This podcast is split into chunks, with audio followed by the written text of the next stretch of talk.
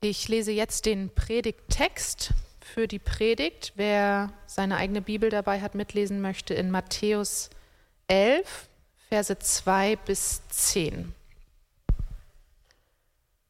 Johannes der Täufer hörte im Gefängnis vom Wirken des Messias und schickte einige seiner Jünger zu ihm.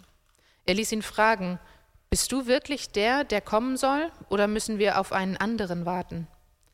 Jesus gab ihnen zur Antwort, Geht zu Johannes und berichtet ihm, was ihr hört und seht. Blinde sehen, Lahme gehen, Aussätzige werden rein, Taube hören, Tote werden auferweckt, Armen wird gute Botschaft verkündigt. Und glücklich zu nennen ist der, der nicht an mir irre wird. Als die Boten gegangen waren, wandte sich Jesus an die Menge und fing an, über Johannes zu sprechen. Was wolltet ihr eigentlich sehen, als ihr in die Wüste hinausgezogen seid? Ein Schilfrohr vielleicht, das vom Wind hin und her bewegt wird? Oder was wolltet ihr sonst dort draußen sehen? Einen vornehm gekleideten Mann? Nein, solche Menschen findet man in den Palästen. Aber was wolltet ihr denn dort draußen sehen? Einen Propheten? Ja, ich versichere euch, ihr habt mehr als einen Propheten gesehen. Johannes ist der, von dem es in der Heiligen Schrift heißt, ich sende meinen Boten vor dir her, er wird dein Wegbereiter sein.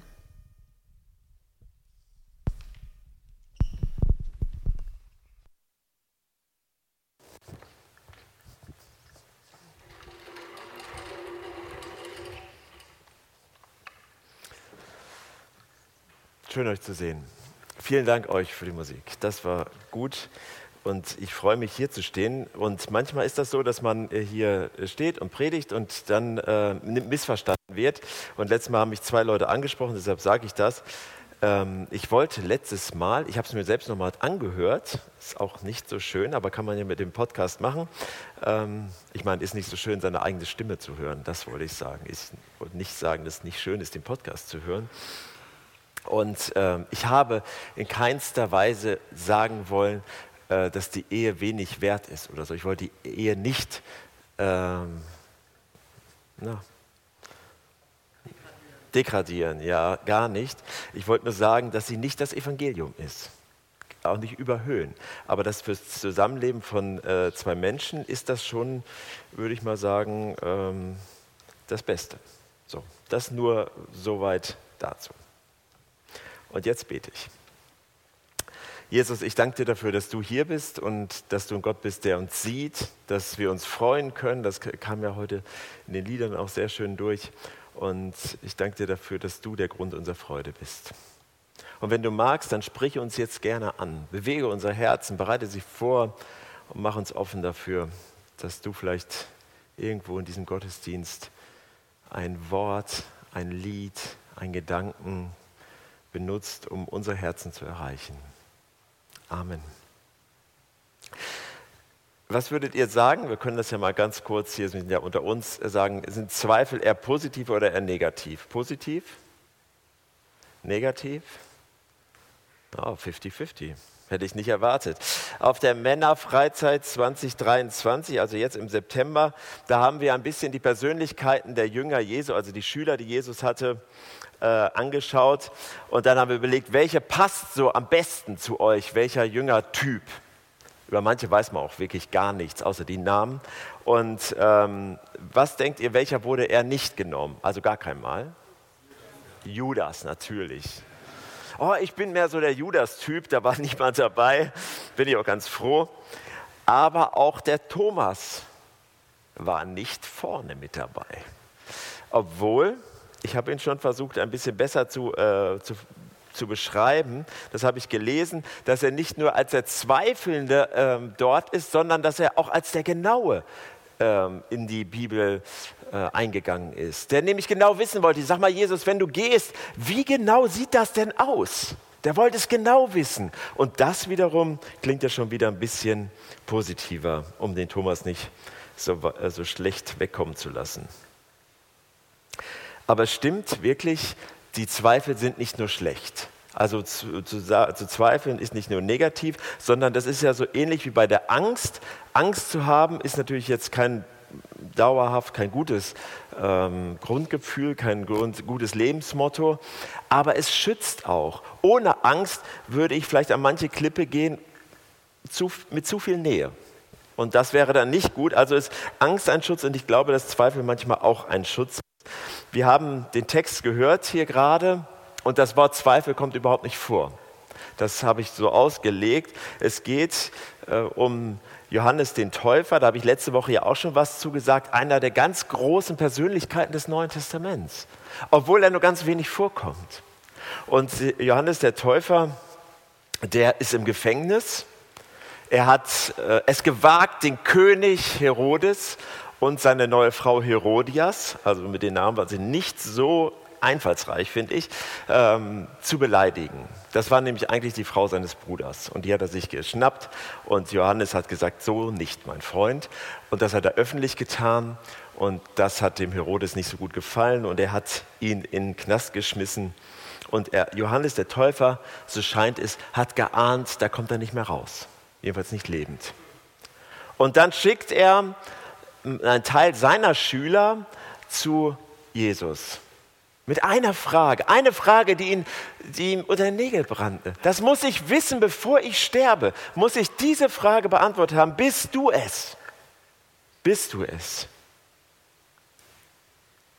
Die, zur Zeit Jesu haben die, die Menschen dort in Israel auf den Messias, den Erlöser gewartet, der, der sie von den Römern befreit und einige auch theologisch, derjenige, der das Erbe Davids fortführt, der ewige König und Johannes selbst ist bei diesem Warten und diesem Suchen auch in, den Fokus der Suche geraten. Auch ihn haben sie, bist du der, bist du der versprochene Johannes? Weil viele ihm nachgelaufen sind und gehört haben oder hören wollten, was er zu sagen hatte. Und äh, er hat es abgelehnt und sagt, nee, ich, ich, ich darf dem noch nicht mal die Schuhe binden, Freunde. So weit bin ich davon entfernt. Er hätte Ja sagen können und hätte wahrscheinlich ordentlich Ruhm bekommen. Hat er nicht. Er wusste, was sein Job ist. Aber inzwischen sitzt er im Gefängnis. Sitzt im Gefängnis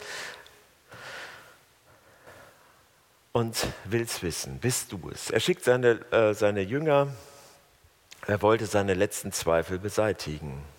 Als ich das nochmal gelesen habe, zur Vorbereitung für die letzte Predigt, äh, Predigt übrigens, da habe ich gedacht, aber doch nicht Johannes.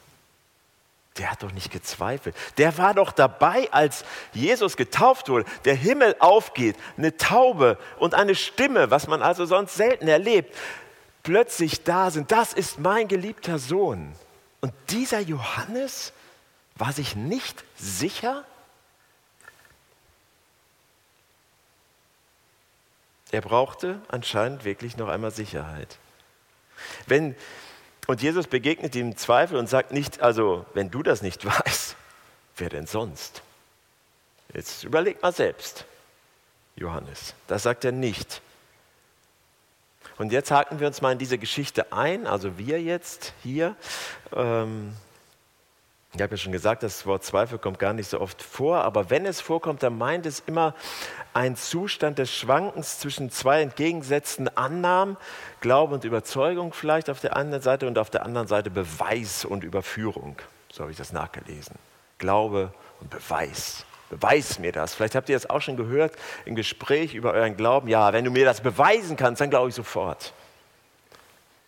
Wäre eigentlich ja so ein so ein Beweis gewesen, oder? So, wenn der Himmel aufgeht und eine Stimme ist, die aus dem Himmel kommt. Hat aber anscheinend auch nicht gereicht. Ich war 2004 bis 2007 in Frankfurt Pastor. Das war eine ziemlich große Gemeinde dort. Und 2006 war ja nicht nur äh, das Sommermärchen der Fußball-WM, sondern auch eine Bundeskanzlerinnenwahl.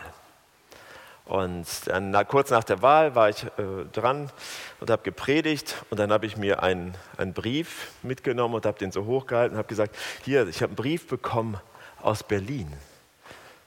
Frau Merkel hat mir geschrieben und gesagt, ob ich nicht in diese Ethikkommission als Berater mit hineinkommen wollte. Das stimmte nicht, es war gelogen. Das war irgendein Werbebrief, den ich im Mülleimer gefunden hatte ich wollte eigentlich darüber sagen, dass Gott manchmal Leute beruft, die es nicht verdient haben. Das war der Clou. Aber was ist passiert? Ich habe das auch direkt aufgelöst in, in der Predigt, also direkt danach. Aber ein paar Leute kamen danach auf mich zu und haben gesagt, man darf nicht lügen auf der Kanzel, auf keinen Fall. Und ähm, ein paar hatten auch Angst, dass ich schon wieder gehe. Ähm, war auch süß irgendwie. Sie kamen aber ins Zweifeln. Ich habe ein paar gekriegt mit diesem Gedanken. Ein paar habe ich äh, gekriegt. Das war natürlich auch so ein bisschen ein Spaß. Aber in Glaubensfragen kennen wir da solche Zweifel? Stimmt das wirklich alles mit Gott, Jesus, Heiliger Geist und dem, was man so glaubt? Oder haben wir keine Zweifel? Sind wir zweifellos? Sollte Gott wirklich? Das Wesen des Zweifels ist es nämlich, nicht zu sagen, ähm, äh, das ist ganz richtig und das nicht, sondern mehr so dieses, sollte Gott wirklich gesagt haben? Dieses, was man auch schon von der Schlange im Garten Eden hört und dieses leichte in Frage stellen. So ein Fundament nicht wegreißen, sondern einen Stein wegnehmen und noch einen, bis es langsam anfängt unsicher zu werden. Ein Zustand des Schwankens halt. Ist also unbedingt zu vermeiden oder nicht? Zweifel? Sollten wir uns dagegen wehren, Zweifel überhaupt irgendwie zuzulassen und möglichst schnell dagegen reden? Ich denke nicht. Es gibt zwei Gründe, und weshalb man durchaus mal sich über Zweifel auch freuen kann. Und der erste Grund ist, dass Zweifel auch immer so eine Art Prüfung sind. Dass man mal das, sagt man, wie, wie sieht mein Glaube eigentlich aus? Und ich lege den mal vor Gott hin und sage ihm hier, Gott, das ist mein Glaube und das sind meine Fragen.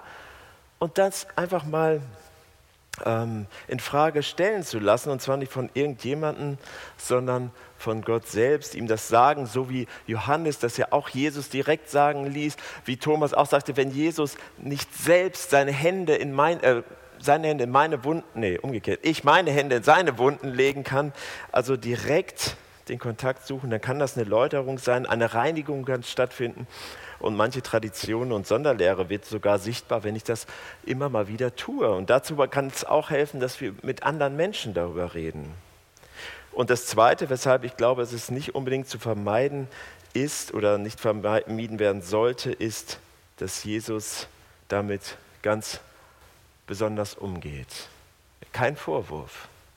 Kein Mal, wenn Jesus mit Menschen, die zweifeln, in Kontakt kommt, gibt es einen Vorwurf. Habe ich schon gesagt. Zu Thomas sagt er hier, fass sie doch an. Das, was er wollte, wo er Zweifel hatte, genau das tut er. Hier, fass meine Wunden doch an. Kommt extra. Sonst, jedenfalls steht das nicht in der Bibel, gibt es keinen Anlass, dass Jesus dann nochmal hinkommt, nur für ihn. Oder Petrus im Sturm, er darf auf dem Wasser laufen. Ist ja fast unglaublich, könnte man dran na, Auf jeden Fall sieht er ihn auf dem Wasser laufen und dann sieht er plötzlich, wie alles stürmisch ist. Geht ja gar nicht, denkt Petrus wahrscheinlich, geht unter. Und wie begegnet Jesus diesem Zweifel? Er reicht seine Hand und hilft ihm. So geht Jesus mit Zweiflern um. Und deshalb ist das auch okay. Ich habe mich letzte Woche mit David getroffen. David, heute ist dein Gottesdienst. Schon zum zweiten Mal kommst du vor. Ähm, und da sagte, haben wir auch über das Thema gesprochen. Er sagt, ja, die Jünger haben auch gezweifelt. Matthäus 19. Und da kommt es tatsächlich drin vor, dass sie kurz vor der Himmelfahrt und einige zweifelten. Das ist nicht irgendwer, das sind diese elf gewesen. Judas war schon nicht mehr dabei. Diese elf, die alles mit Jesus erlebt haben. Und einige zweifelten. Und wie ist er mit ihnen umgegangen? immer offen, immer zugewandt.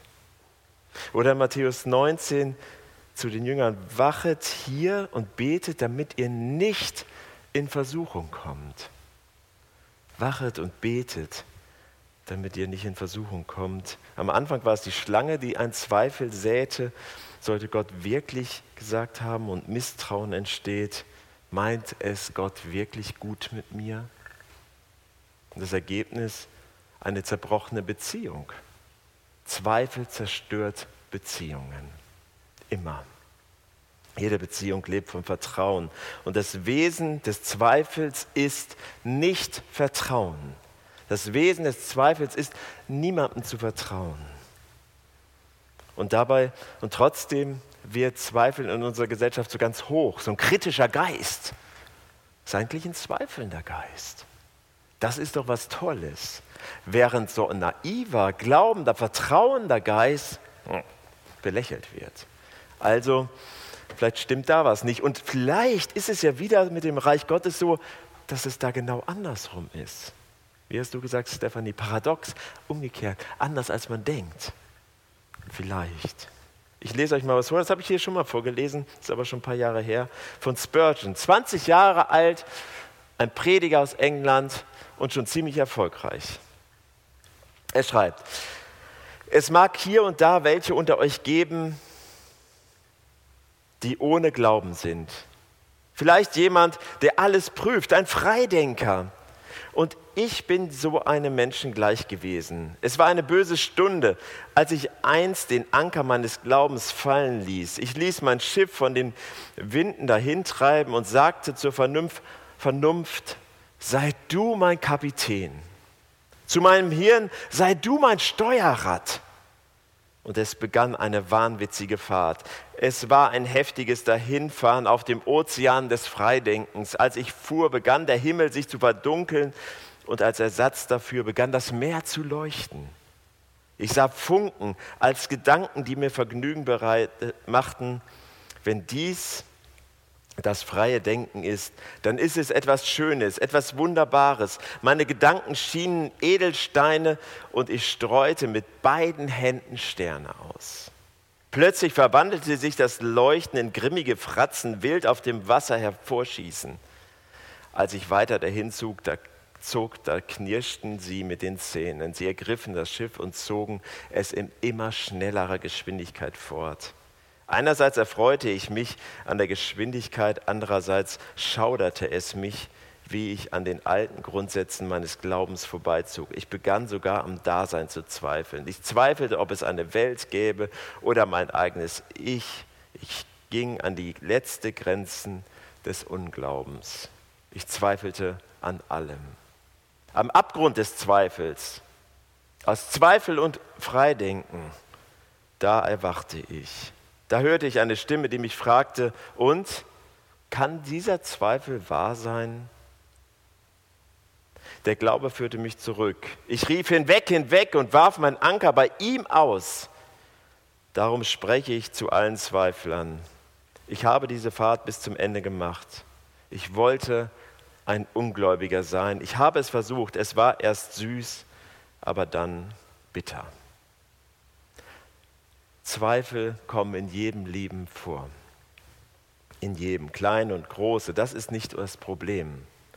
Aber Zweifel als Dauerzustand, als Lebensphilosophie ist gefährlich. Und wir als Gemeinde möchten ein Ort sein, an dem Zweifel geäußert werden können und dürfen und natürlich auch überwunden werden dürfen. Und wo setzt unser Zweifel ein? Wo setzt dein Zweifel ein? Was ist dein Gebiet des Zweifels? Da, wo wir in der Bibel davon lesen, dass Gott physikalische Gesetze außer Kraft setzt? Wunder? Heilung? Oder ist Jesus wirklich Gottes Sohn? Wir suchen nach Erklärung. Er hat die Welt immerhin so verändert, dass wir die Zeiten neu gestellt haben in vor und nach Christus. Menschen veränderten sich, ja ganze Völker veränderten sich wegen ihm. Die Bibel ist voll mit Belegen darüber. Aber was ist mit der Bibel? Können wir ihr vertrauen? Und der nächste Zweifel hängt sich dran. Wer sagt denn, dass es wirklich stimmt? Ist es nicht auch Menschenwort? Wir merken, eine Frage löst die andere ab und es ist eine Sache des Vertrauens. Beim Glauben und Zweifeln geht es um die Vorzeichen um die Vorzeichen, die ich selbst setze. Mit welchen Vorzeichen gehe ich zum Beispiel auch hierher und höre und singe zu? Oder schaue in die Bibel. Was sind die Vorzeichen meines Denkens und meines Zuhörens? Der berühmte Evolutionstheoretiker, Biologe und Atheist Richard Dawkins sagte, Ich weiß es nicht. Ich weiß nicht, ob Gott existiert oder nicht. Aber ich habe mich entschieden, meinen Annahmen zu folgen. Entscheidungssache. Er glaubt seinen Annahmen, er folgt ihm und baut sein Leben darauf auf, auch seine Lehren hat er darauf aufgebaut. Und natürlich zweifelte er von diesem Standpunkt, von dem er entschieden hat, alle anderen Dinge an, alle anderen Annahmen. Das ist nur konsequent. Das tue ich auch. Erstmal, aber von einem anderen Standpunkt. Ein Leben ohne Vorzeichen lebt niemand. Stellt sich uns die Frage, wo setzt jetzt unser Glaube ein, wo setzt er aus? Vielleicht hilft ein Blick hinter den Zweifel. Ich habe euch was vorbereitet, was gemalt. Ich habe mir sehr viel Mühe gegeben. Ich hoffe, es gefällt euch. Ich möchte euch fünf Gründe für Zweifel nennen.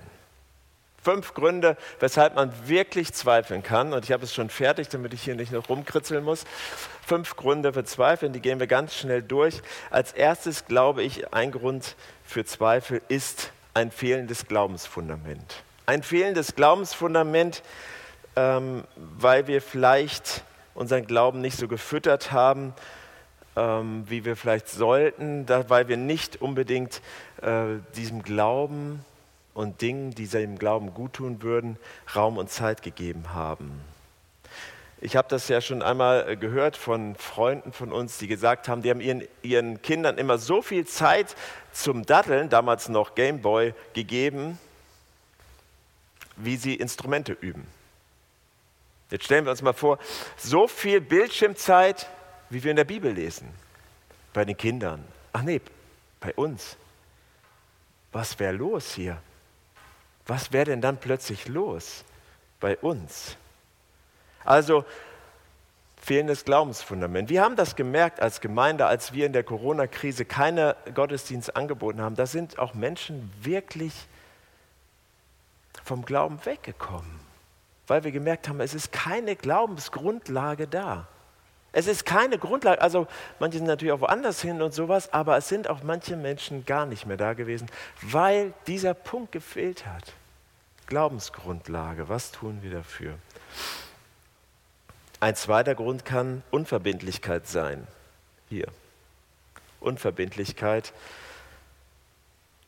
den Weg mit Jesus einschlagen, mit Jesus zu leben, entspricht einem Vertrag, den man schließt. Okay, Jesus, ich gehe diesen Bund mit dir ein.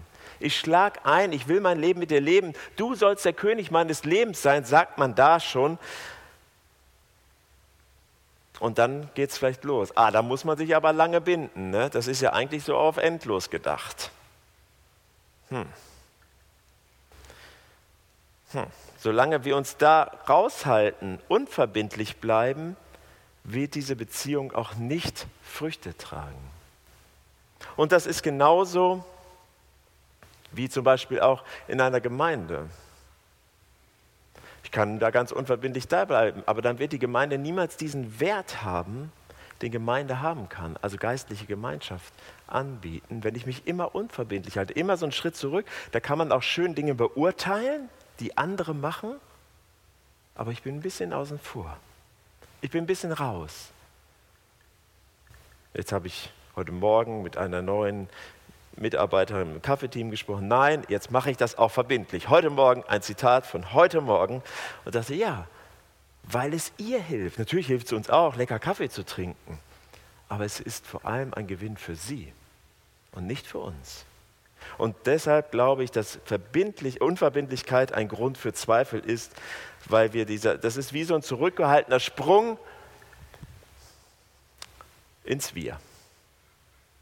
Das ist auch unangenehm. Ich bin einmal in meinem Leben auf den Zehner gegangen. Das war cool. Was nicht cool war, dass ich wieder runtergegangen bin. Das war unangenehm. Ich musste an Menschen vorbei, die viel kleiner waren als ich und alle runtergesprungen sind. Der dritte Grund, Stillstand und kein Wachstum. Überlegt mal, kleine Denkübung für die Gruppe, an ein tolles Erlebnis, also für die Menschen, die schon mit Jesus unterwegs sind. Wenn nicht, dann äh, kannst du jetzt überlegen, was das so sein könnte. Ein tolles Erlebnis mit Jesus. Habt ihr eins? Das muss ja so da sein, oder? Bam. Wenn ich das manchmal, das mache ich auch manchmal, dann frage ich und dann erzählen mir Menschen echt tolle Geschichten, die sie mit Jesus erlebt haben. Meistens sind die so 10 bis 20 Jahre alt, diese Geschichten.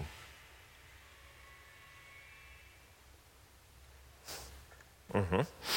Also manchmal sind die schon sehr alt und ähm, das ist natürlich ein bisschen schade, weil das bedeutet, dass es anscheinend keine neuen Erfahrungen gibt. Oder sie sind uns nicht so präsent. Oder ich weiß nicht, was da noch so passieren kann. Wenn der Glaube nicht wächst, nicht gelebt wird, immer wieder seine neuen Erfahrungen macht, dann wird es dazu führen, dass wir einen Stillstand erleben. Weil wir uns, auch wenn es tolle Erfahrungen sind, weil wir uns immer an die alten, alten Sachen erinnern. Und dann sind wir irgendwann auch die Alten, da muss man gar nicht so alt für sein, die immer von früher sprechen. Früher war alles besser, die Zukunft und alles. Könnt ihr euch noch daran erinnern? Das werde ich wieder auf den Altar legen. Da kann man Dinge reinschreiben, für die man gerne beten möchte, beten lassen möchte oder die man mit Jesus erlebt hat. Das hilft dagegen, Dinge zu vergessen. Sehr schönes Buch. Danke, Antoinette, an dieser Stelle nochmal dafür.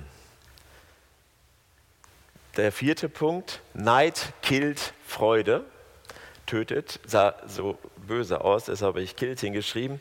Ähm, Asaf, der einen großen Teil oder immer mal wieder einige Psalmen geschrieben hat, hat auch Psalm 73 gesagt. Und da geht es eigentlich um so einen Zweifel und auch so einen Ärger darüber. Dann schreibt er, das darf doch nicht wahr sein, Gott. Ich lebe mit dir und ich gebe alles hin für dich. Und du, du lässt es die Gottlosen besser gehen als mich. Neid. Warum geht es mir denn nicht besser als denen? Ich lebe doch mit dir zusammen, Gott. Kennt ihr neidische Menschen? Und jetzt wird es richtig. Also da kann man darauf Ja sagen, glaube ich. Kennt ihr neidische, fröhliche Menschen? Gibt es nicht, oder? Ich habe wirklich überlegt, die ganze Woche schon, mir ist niemand eingefallen. Freude wird durch Neid verhindert. Neid killt Freude. Deshalb. Und das letzte, fehlende Erwartung. Vielleicht die größte, nee, noch nicht. Das kommt nochmal, Entschuldigung. Vielleicht die größte Herausforderung, ach, ich weiß auch nicht. Jetzt bin ich ja schon so lange in der Gemeinde und mit Jesus, meine Eltern und davon die Eltern und die Großeltern, alle. Immer. Und dann ist da nichts mehr, was wir erwarten. Nichts mehr dabei, was uns wirklich noch irgendwie in den Sinn kommen können. Erwartungslos. Wir warten wirklich auf nichts mehr. Vielleicht sogar in Beziehungen kennt man das ja auch. Ich hab, das hat auch keinen Sinn mehr. Es ändert, du änderst dich, du änderst dich sowieso nicht. Aber das Evangelium ist immer Zuversicht. Sorry, ist so. Evangelium ist immer Zuversicht, immer. Zuversicht. Gottes Möglichkeiten sind viel größer. Es ist ganz schön erschreckend, wenn wir darüber nachdenken, dass wir erwartungslos sind und vielleicht auch fragen, wie können wir denn in unserem Alltag mit unserem christlichen Glauben überlegen, leben und dabei noch andere überzeugen. Das ist jetzt natürlich ein bisschen deprimäßig hier, was ich hier aufgeschrieben habe, deshalb habe ich extra ein bisschen dunkel dabei gehabt. Ähm, aber was stärkt denn unseren Glauben? Was stärkt denn unseren Glauben? Jetzt mal die umgekehrte Frage, was, was ist denn da? Und da ist mir als erstes ein Vers eingefallen aus Lukas 22, Vers 32, kann man sich wirklich gut merken. Da sagt Jesus zu Petrus, ich habe für dich gebetet, Petrus. Ich habe für dich gebetet, dass dein Glaube nicht aufhört. Und wenn du dann wieder zurückkommst, als wenn Jesus gewusst hätte, du wirst mich hier noch verleugnen, Freundchen, hat er auch gewusst, denke ich, wenn du zu mir zurückgekehrt bist, dann sollst du meine Brüder und Schwestern stärken. Ich habe für dein, dich gebetet, dass dein Glaube nicht aufhört. Und ich glaube, dass das auch für uns gilt, dass Jesus auch für uns betet, dass er für unseren Glauben betet, das sagt Jesus ja vor der Verleugnung. Ich glaube, dass Jesus für unseren Glauben betet und deshalb gibt es Hoffnung. Deshalb gibt es Hoffnung, selbst wenn du so ein Typ bist, der eher Zweifler ist oder Zweiflerin ist. Selbst dann gibt es Hoffnung auf Veränderung. Es gibt immer Hoffnung bei Jesus. Unser Titel lautet ja heute, Jesus König unserer Zweifel. Und nicht vermeidet Zweifel auf jeden Fall. Sie sind da, sie werden kommen. Nach der Auferstehung, unmittelbar vor der Himmelfahrt, da kam diese Stelle, die David mir ja gesagt hat, etliche der Jünger zweifelten. Es geht also darum, darum, wie gehen wir damit um, wenn diese Zweifel da sind. Und dann ist das ein toller Titel.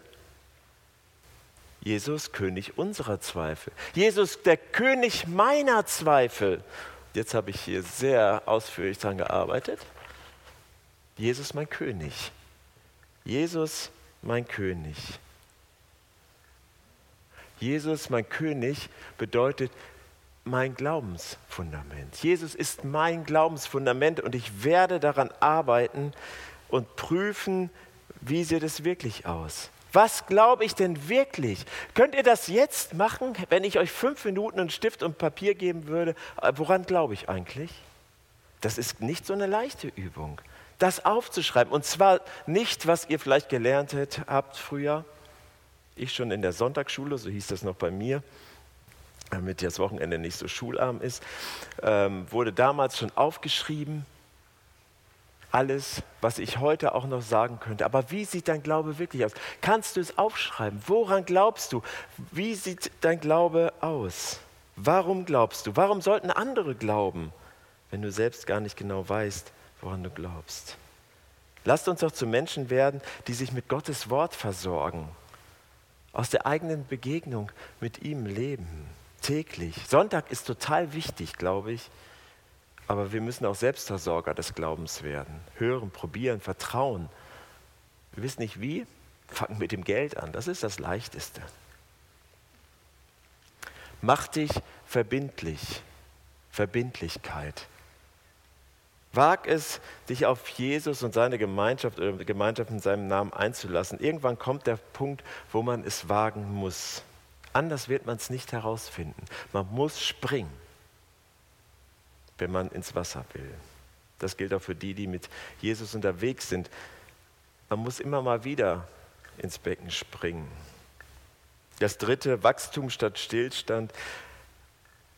Jetzt, das ist sehr biblisch, was ich sage. Nerve Jesus mit deinen Bitten. Dafür gibt es einige Beispiele in der Bibel, dass Jesus uns einlädt, in unseren Bitten, in unseren Gebeten zu nerven. Bitte um Dinge, die man sehen und hören kann, Erlebnisse. Sag Gott, was du dir wünschst. Begib dich nicht nur in deine bequemen Becken, sondern such dir auch einen Platz, der gut zu dir passt. Jetzt ist Rachel im Technikteam neu. Ne? Ich weiß nicht, äh, wie viel du lernen musst. Ich habe auch mal mir das von Carsten erklären lassen und ich habe auch, ich weiß, wo es angeht inzwischen. Also man muss sich vielleicht auch manchmal in unbequeme Becken, wo man nicht sofort alles versteht, hineinbegeben. Und dann muss, kann man voneinander lernen und wachsen, auch in solchen ganz praktischen Dingen. Ich glaube, dass es gut ist. Auch in theologischen Fragen Gespräche, Erkenntnisse, Lösungen zu finden. Freude statt Neid. Freude bei Jesus finden, mit ihm als König. Danke Gott für alles, was du tust das geht ja auch nicht spurlos am Herzen vorbei. Nochmal Psalm 73. Der Asaf war nicht nur sauer, weil es ihm schlechter ging, er hat auch gesagt, auch im Psalm 73, auch wenn meine Kräfte schwinden und mein, oh, das spricht mir so aus dem Herzen, also auch wenn meine Kräfte schwinden und mein Körper mehr und mehr verfällt, so gibt doch Gott meiner Seele Halt. Er ist alles, was ich brauche und das für immer. Wow, das ist Freude, finde ich. Und Erwartungen gegen die Schläfigkeit, such dir wirklich eine Gemeinschaft, frag nicht, das ist ja ein berühmtes Zitat, frag nicht, was sie für dich tun kann, sondern was du für sie tun kannst. Vielleicht auch mal tragen lassen oder umgekehrt. Ich möchte euch Mut machen, loszulassen und Vertrauenswege zu gehen, um auch schlechte Zweifel zu überwinden, aber durchaus auch zu prüfen, wo stehe ich denn so in meiner Beziehung mit Jesus? Ist das so, wie ich mir das wünsche? Oder ist das so überlagert mit einer Schwere und Zweifeln, die ich eigentlich gar nicht haben möchte? Sag Jesus die Zweifel und Fragen und dann hör hin und denk daran, dass Jesus für deinen Glauben betet. Was für eine, ein Trost. Ich bete für deinen Glauben. Ich nehme dich an, du gehörst zu mir.